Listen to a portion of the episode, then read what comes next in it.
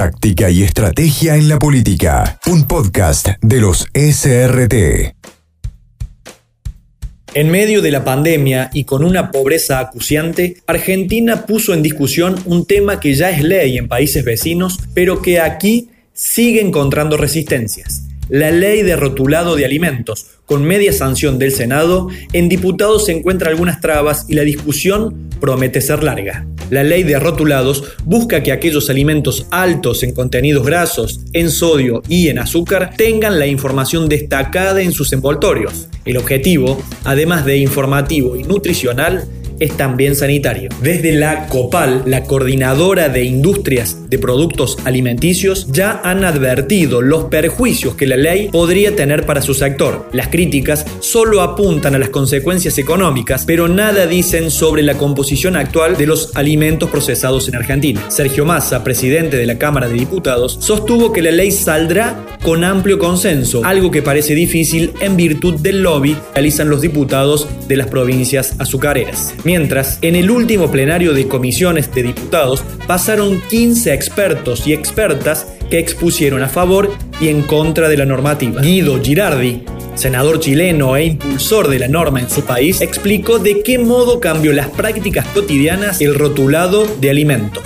En Chile todos los productos han bajado su nivel de sal, grasa y azúcar, incluso aquellos que tienen sello. Por ejemplo, los productos de cecina, que siguen teniendo sello, pero tienen mucho menos sal de la que tenían antes, porque ya todos aprendieron a mirar la sal, a saber, a conocer. Esto forma parte hoy día del, del hábito cotidiano de entender que a través de los alimentos tú puedes tener salud o puedes tener enfermedad. Y por lo tanto, yo creo que ha sido una experiencia muy interesante. Lo último es que 30% de la publicidad que hacen hoy día la industria utilizan esto que no tienen sellos. Dicen, nuestra publicidad consuma este yogur, consuma este producto, ¿sabe por qué? Porque no tiene sello. Y hoy día en Chile todos los niños y niñas saben cuando van a un supermercado, dicen, mamá, mira, ese tiene sello, este no tiene sello, tengo que comer con menos sello. No se trata de no comer nunca un alimento con sello, pero los niños dicen, comamos con menos sellos. O si tiene sello, comamos menos veces. Se empieza a construir una cultura. Hemos logrado disminuir más o menos un 25% la venta de gaseosas azucaradas en Chile. Y hemos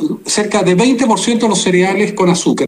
Otro de los expositores fue Alejandro Díaz, representante de la Cámara Argentina de Comercio de Estados Unidos es que este sistema, tal cual está planteado, si no se realizan modificaciones en esta Cámara, creo que impone un sistema de advertencia rígido que se transforma en un, en un modelo punitivo. ¿Cuál sería la magnitud del alcance? Esta, esta norma alcanzaría, en nuestro entender, el 92% de los alimentos que se comercializan en la Argentina. Díaz intentó criticar el proyecto, dejó al descubierto un dato que asombra. El 92% de los alimentos que se venden en súper contienen altos porcentajes de azúcar, sal o grasas. En las próximas semanas el proyecto se tratará sobre tablas y sabremos si Argentina tiene ley de rotulado o no.